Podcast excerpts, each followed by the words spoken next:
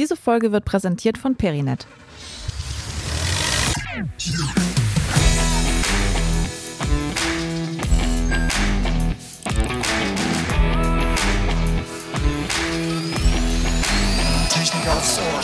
Herzlich willkommen zu einer neuen Folge von Technik aufs Ohr Spezial. Wir tauchen heute in die Welt des Internet of Things ein und betrachten gemeinsam mit Dr. Carsten Walter von Perinet den Sensor als Netzwerkpartner. Unser Gast ist Entwicklungsleiter und wird uns die Idee von Perinet näher bringen. Hallo und herzlich willkommen.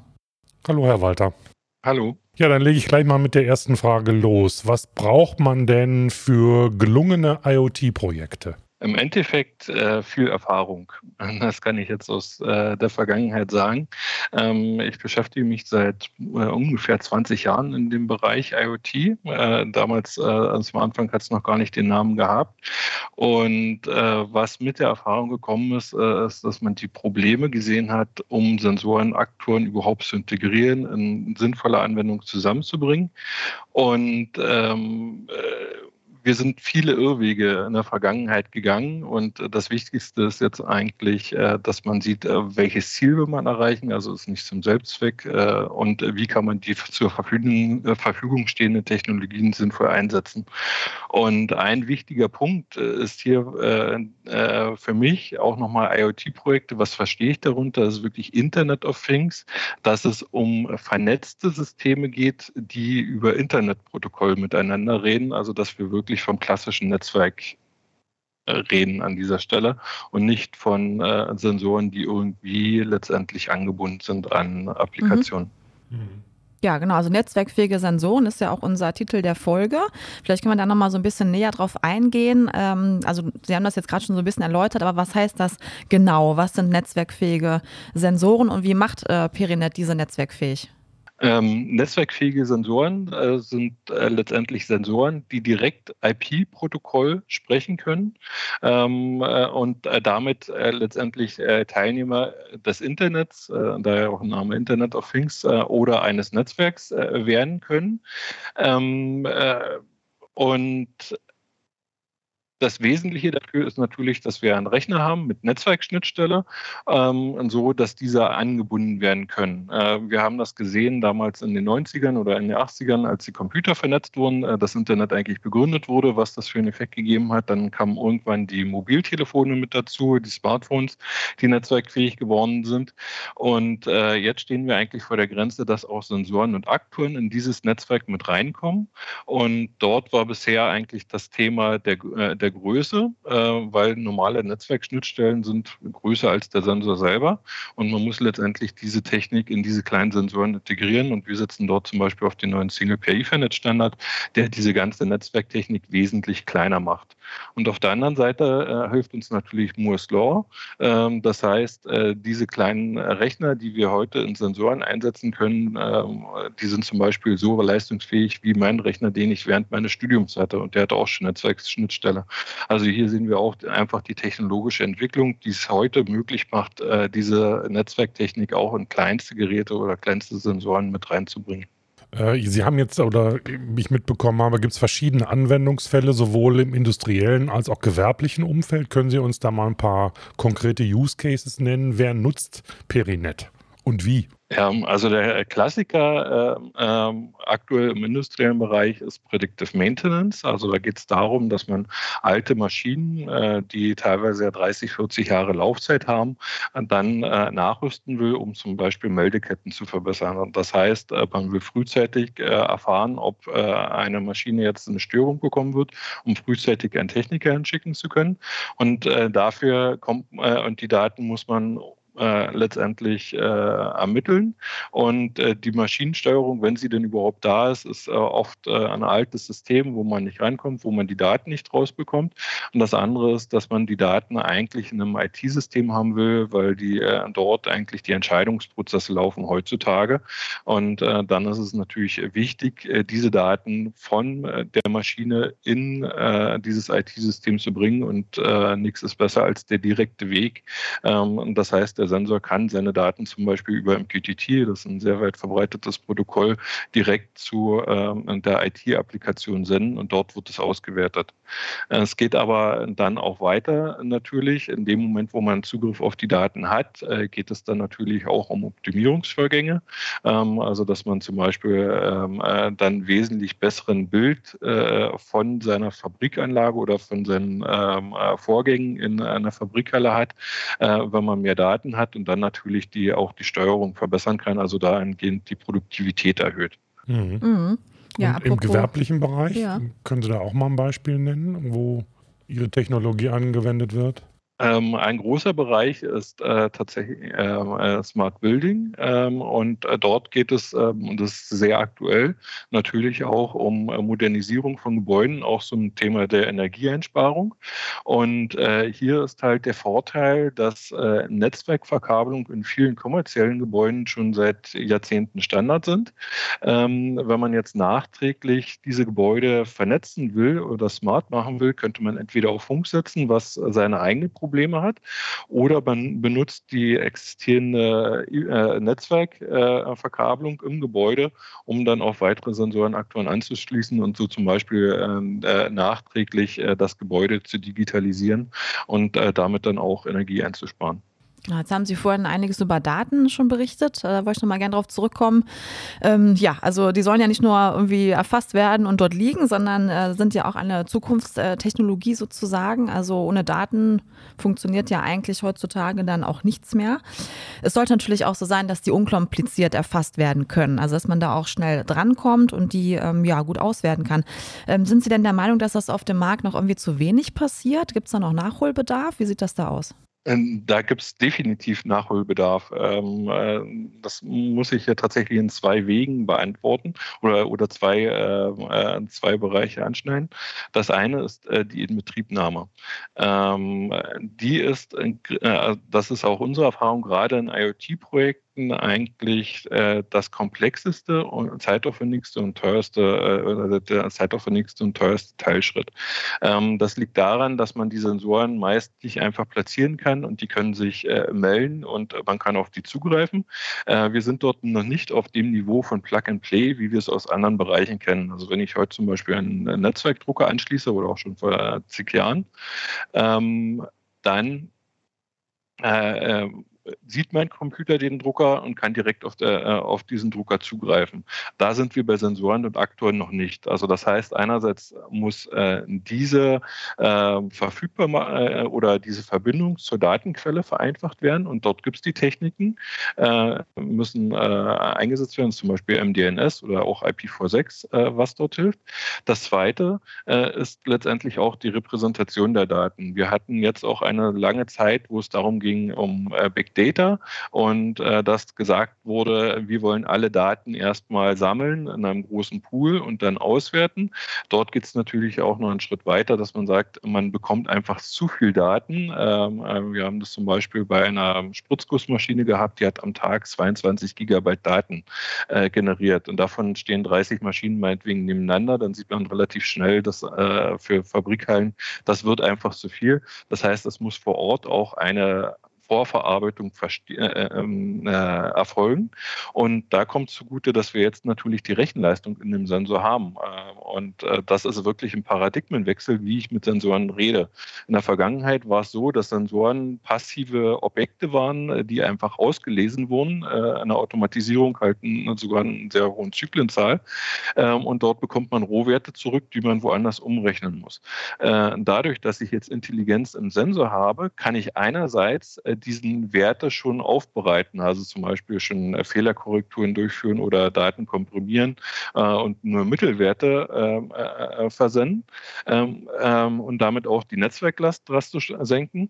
Oder ich kann sogar aktiv Daten senden. Das ist ein komplettes Umdrehen des Schemas. Ich vergleiche das immer am liebsten mit einer Schulklasse.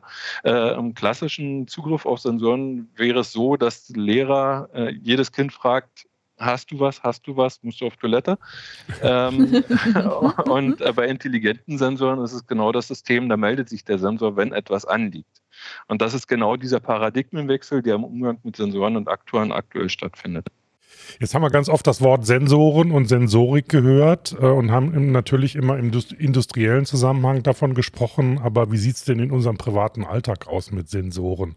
Wir fangen ja so langsam an, darüber über autonomes Fahren oder äh, ähm, im öffentlichen Personennahverkehr über automatisierte Transportsysteme zu sprechen. Da spielen Sensoren ja wahrscheinlich auch eine große Rolle. Wie weit sind wir denn mit Sensoren im privaten Alltag? Noch nicht so also, weit wahrscheinlich. ja, es, äh, es gibt natürlich schon unheimlich viele Sensoren. Also äh, gerade ähm, äh, äh, wenn man auch äh, die Bastlerbereiche mit anschaut, was dort alles schon gemacht wird, gerade in den Privatprojekten, ähm, das geht schon relativ viel. Aber das systematisch zu vernetzen im professionellen Einsatz, ähm, da äh, ja, sind noch viele Hürden zu nehmen an der Stelle. Ähm, äh, fängt äh, von der einfachen ähm, äh, Aufgabe an, es müssen Produkte draus gemacht werden. Ein Bastler kann zu Hause es für sich einbauen.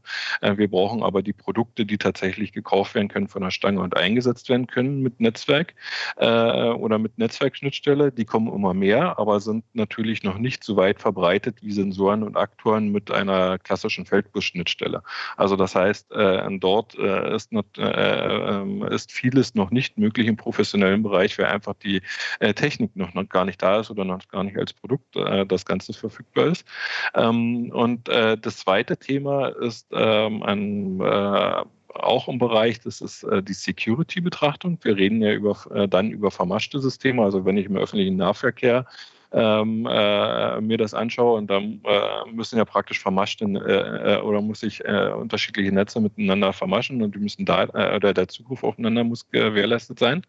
Ähm, und das ist mit typischen Ansätzen zur IT-Security nicht vereinbar. Äh, dort haben wir immer dieses Zwiebelschalenprinzip gehabt und jedes Netz ist für sich ähm, äh, eingeschlossen in ein Subsystem und da drin kann ich eigentlich ähm, äh, ähm, unverschlüsselt kommunizieren. Das wird aber in Zukunft nicht mehr funktionieren. In industriellen Anlagen sehen wir es heute auch schon, weil äh, die Fernwartung der Hersteller erfordert, dass jeder Hersteller von einer Maschine dann letztendlich auch äh, Netzzugriff hat auf äh, das Netz des Betreibers. Und das heißt, dieses Sicherheitskonzept muss sich ändern, dass nicht mehr Subnetze äh, abgesichert werden, sondern dass wirklich jedes Endgerät abgesichert wird und dann auch eine Ende-zu-Ende-Security hergestellt wird. Also ähnlich wie wir es zum Beispiel auch bei unseren Messengern kennen. Da gab es ja kürzlich erst diese Diskussion, ähm, dass wirklich jeder Ende zu Ende kommuniziert. Und letztendlich ist es ja auch so, meinem Arbeitgeber vertraut mir, dass wenn ich mit einem Mitbewerber rede, äh, dass ich nur über das rede, worüber worüber wir reden sollten und äh, über das, was wir nicht reden sollten, nicht reden sollten. Heißt, die Security liegt bei mir als Endstelle und nicht äh, in der Umgebung. Also es äh, nicht mein Arbeitgeber verhindert, dass ich mit dem oder dem nicht reden darf. Äh, also da, äh, das ist genauso äh, ein wichtiger Punkt hier an dieser Stelle, dass dieses Security-Verständnis ähm, da, sich dann auch noch wandeln muss ähm, und dann natürlich die Strukturen sich auch dem dann gehend ändern müssen. Kann man denn sagen, dass so die rechtliche Lage in Deutschland so manche Innovationen auch ein bisschen, na, ich sag's mal vorsichtig, verschleppt? In dem, auch in, in dem Bereich, wo Sie tätig sind. Also wir hören das immer wieder auch von, von Kollegen von Ihnen, die in ähnlichen Bereichen tätig sind, die sagen, boah, könnte alles ein bisschen schneller gehen, wenn unsere Gesetzeslage nicht so wäre, wie sie ist. Oder auch in Europa. Also vielleicht können wir da, vielleicht haben Sie da eine Meinung zu. ja, also äh, es ist äh, tatsächlich ähm, äh, so, ich, ähm, ich kann ein sehr konkretes Beispiel nennen äh, aus meiner Vergangenheit. Äh, dort ging es um Smart Meter Systeme und ähm, äh, das gab Vorgaben zum Beispiel vom BSI, dass diese Daten erstmal nur zum Betreiber, Netzbetreiber kommuniziert werden dürfen. Das verhindert natürlich, dass jemand lokal bei sich den Energiezähler auslesen kann und das sehen wir heute noch, dass ähm, äh, dort auf den Energiezählern noch ein äh, zweiter äh, Sensor aufgeklebt wird, der letztendlich dieses Lämpchen äh, überprüft, um den äh, Wert zu lesen. Äh, und das liegt nur daran, dass es nicht erlaubt ist beim geeichten Zähler, dass er die Daten auch lokal rausgibt an dieser Stelle. Und, äh, und das verhindert natürlich eine lokale Anwendung äh, von dem Energiewert und dann eine Aussteuerung danach. Und das sind viele, äh, ich denke mal, viele äh, solche kleinen Dinge. Die, äh, die anderen DSVGO, das ist natürlich auch äh, die Frage mit jedem Website-Betreiber und ich, ich habe jedes integrierte Gerät, was eine Webseite bereitstellt und wo sich ein Nutzer einloggen kann, fällt eigentlich unter DS, DSVGO. Das ist natürlich auch ein relativ großes Problem. Ja, dann würde ich jetzt gerne mal so einen Schwenk machen und auf die Praxis zu, zu sprechen kommen. Also was können denn Ingenieure und Ingenieurinnen konkret bei Perinet bewegen? Ähm, ja, was wir machen, ist äh, wirklich ein kleiner Ausschnitt aus diesem ganzen IoT-Bereich. Äh, wir entwickeln die Elektronik, äh, um Sensoren und Aktoren netzwerkfähig zu machen. Ähm, äh, muss man sich so vorstellen, es gibt natürlich sehr, sehr viele Sensor- und Aktorhersteller, die haben alle ihr Spezial-Know-how und wissen, wie sie ihre Sensorelemente auswerten können. Und ähm, äh, jetzt geht es halt darum, äh, diese Daten im Netzwerk bereitzustellen. Und wir haben einerseits die Kenntnisse, die Elektronik so klein zu bekommen, dass diese Netzwerkschnittstelle integrierbar ist. Auf der anderen Seite äh, liefern wir auch eine Basissoftware mit, äh, die sich genau um diese Sachverhalte Security, ähm, auch äh, einfache Benutzung, zum Beispiel über Webserver oder dieses MDNS, damit die Geräte dann gefunden werden können zur einfachen Einrichtung. Das liefern wir alles als Framework mit, so dass letztendlich der Sensorhersteller nur die, äh, die Funktion reinbringen muss, wie werden eigentlich die Rohdaten gewandelt in einen Messwert, also meinetwegen ein Voltsignal, äh, wie ist das zu interpretieren als Distanz, äh, dass es äh, auf diese kleine äh, oder auf diesen kleinen Bereich zurückfällt. Und ähm, auf der anderen Seite erleichtert das natürlich dann den Systemintegratoren oder den Systemherstellern ähm, die Arbeit, weil sie jetzt Sensoren haben, die letztendlich irgendwo angeschlossen werden können. Also ich brauche nicht mehr zum Beispiel nicht mehr einen fixen Verkabelungsplan, sondern ich schließe diesen Sensor an die nächste Netzwerkdose an und kann den über Netzwerk erreichen und in meine Anwendung einbeziehen. Und das ist letztendlich der Bereich, den wir machen. Also letztendlich alles zwischen Sensor und äh, der existierenden Netzwerkinfrastruktur. So, Herr Walter, dann stelle ich nochmal die in diese Zeit übertragene George Orwell-Frage. Wo führt das alles hin? Wie wird sich diese vernetzte Welt noch wandeln? Wo stehen wir in fünf bis zehn Jahren in, nach Ihrer Einschätzung? Wie weit sind wir da? Oh, das ist äh, der Punkt, wo man klassisch falsch liegen kann. Äh, ja. ja Seien Sie mutig. Äh, ich leite das mal ein bisschen her. Mhm. Ähm, äh, wirklich, was hat die Vernetzung von Computern gebracht? Dann, was hat die Vernetzung von äh, Mobiltelefonen gebracht? Nochmal mit einer wesentlich größeren Nutzerbasis.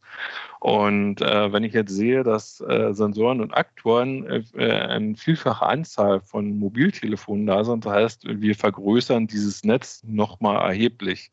Ähm, äh, und es ist auf jeden Fall klar, dass Dinge anders passieren ähm, oder anders passieren können, weil ich ähm, eigentlich in der Lage bin, jetzt durch die Welt zu gehen und tatsächlich auch über diese Schnittstelle mit der Umgebung zu kommunizieren. Also wir haben diese Ansätze gesehen mit augmentierten Handys äh, oder äh, Bildern, dass ich mir praktisch äh, über, äh, wenn ich durch eine Stadt gehe, einblenden kann, wo bin ich gerade, äh, was sehe ich dort gerade. Und dort bekomme ich natürlich noch viel, viel mehr Informationen. Ähm, äh, und das könnte man zum Beispiel dann auch in ganz andere Bereiche mit einbringen äh, ich, äh, unsere Anwender sind natürlich vielfach in der Industrie. Dort sehe ich das natürlich, äh, dass das dann zum Beispiel für einfacher ist, wenn jemand dann mit einer Brille durch die Fabrikhalle geht und auf den Maschinen wird der Maschinenzustand zum Beispiel eingeblendet. Also dass man nicht über eine indirekte Schnittstelle, das heißt Monitor oder irgendeine Lampe, dann über den Maschinenzustand äh, äh, informiert wird, sondern man geht letztendlich durch den Raum und äh, äh, sieht, wo etwas zu tun ist oder wo äh, wie der Zustand ist. Und damit äh, verändert sich letztendlich ähm, äh, die Interaktion mit der Umwelt. Ähm, wo das überall eingesetzt wird und wie weit das ausgebaut werden kann, ähm, ja, ich glaube, das weiß da keiner, oder? Mhm. Ja, da ist eher meine Kreativität beschränkt an der Stelle, um mir das vorzustellen. Okay. Ja. Naja gut, also die Entwicklung geht ja in diesen Technologien heute so schnell, da kann man sicherlich einiges erwarten, was das Thema Vernetzung angeht. Ja, ja spannende Walter, Einblicke. Ne? Erzählen Sie uns doch zum Schluss noch ein bisschen was über Perinet. Ähm, wer arbeitet alles bei Ihnen? Wie viele sind Sie und so? Wie ist Perinet entstanden? Erstmal äh, eine kleine Klarstellung. Wir sind tatsächlich unabhängiges Unternehmen. Ah, also wir sind, äh, aber unser Gründer ist äh, Dietmar Harting, also auch ähm, äh, natürlich äh, durch die Harting Technologiegruppe bekannt. Ah. Aber Perinet an sich ist äh, ein unabhängiges Unternehmen, ähm, kann aber als Spin-off betrachtet werden. Ähm, das heißt, ich habe vorher fünf Jahre bei der Harting Technologiegruppe gearbeitet, gerade in diesem Bereich Edge Computer für IoT-Anwendungen. Und wir haben dort immer genau dieses Problem gehabt, dass letztendlich der teuerste Schritt die Anbindung der Sensoren und Aktoren war. Und das wollten wir vereinfachen. Und wir haben dann äh, die äh, Technologie Single Pair Ethernet gesehen, die natürlich im Automotive-Bereich äh, schon äh, oder von dem getrieben wurde und dort verfügbar war.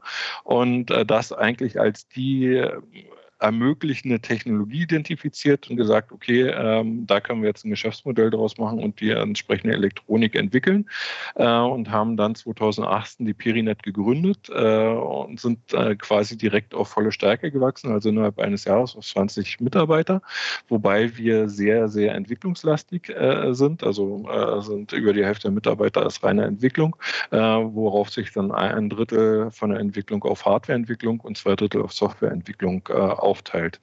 Ähm, und ähm, unser Kern-Know-how ist halt eigentlich diese Breite, also dass wir sowohl von der Hardwareentwicklung über reine Softwareentwicklung bis auch Netzwerktechnologie ähm, das komplett abgedeckt haben und das praktisch in einem Guss zusammenbringen können. Ich denke, äh, das war auch der Grund, warum wir es äh, letztendlich als Spin-off gemacht haben, dass wir gesagt haben, wir haben hier eine klare Idee, eine klare Vision und die können wir jetzt auch, äh, haben die Möglichkeiten, das konsistent umzusetzen.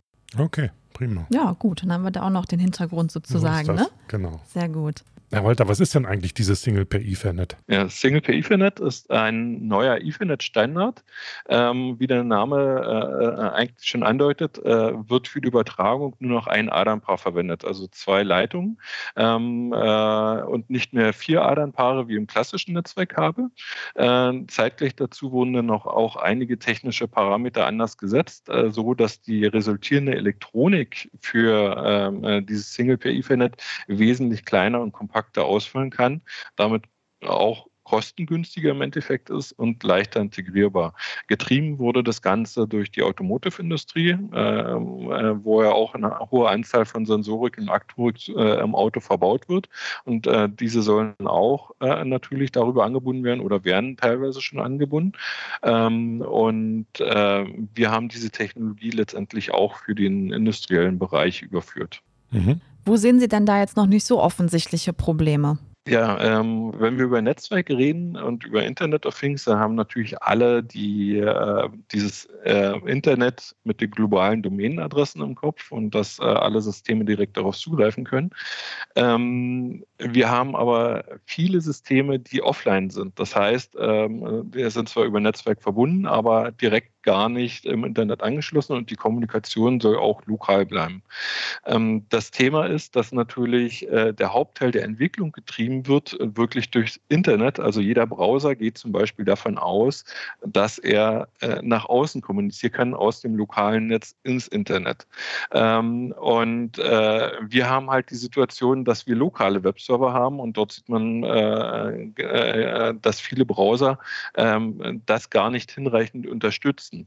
Und dass es hier eigentlich so zwei Welten gibt, also dass äh, wirklich, äh, obwohl Netzwerk erstmal überall funktionieren sollte, äh, auch in Inseln, ähm, dass viele Entwicklungen gerade von äh, großen und viel benutzten Systemen natürlich das, ähm, das Internet draußen im Sinn haben und äh, dort äh, die Verbindung herzustellen.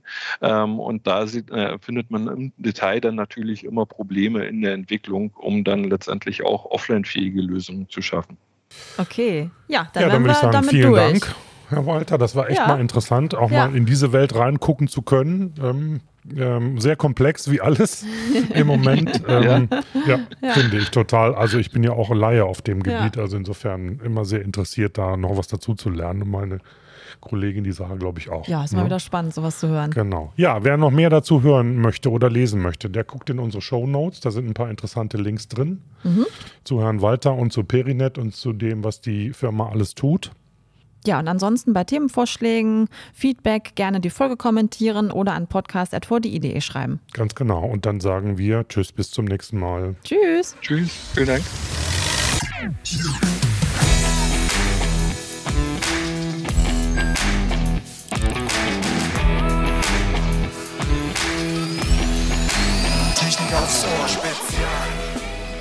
Diese Folge wurde präsentiert von Perinet.